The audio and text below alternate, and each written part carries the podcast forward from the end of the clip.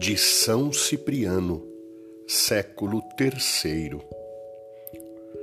É preciso ter paciência e perseverar, irmãos e irmãs caríssimos, para que, tendo sido introduzidos na esperança da verdade e da liberdade, possamos chegar à verdade e à liberdade.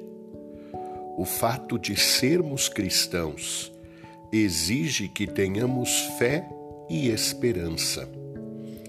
Mas a paciência é necessária para que elas possam dar os seus frutos. Que ninguém, vencido ou desanimado pelas tentações, desista no meio do caminho do mérito e da glória e venha a perder as boas obras já feitas por não ter levado até o fim aquilo que começou.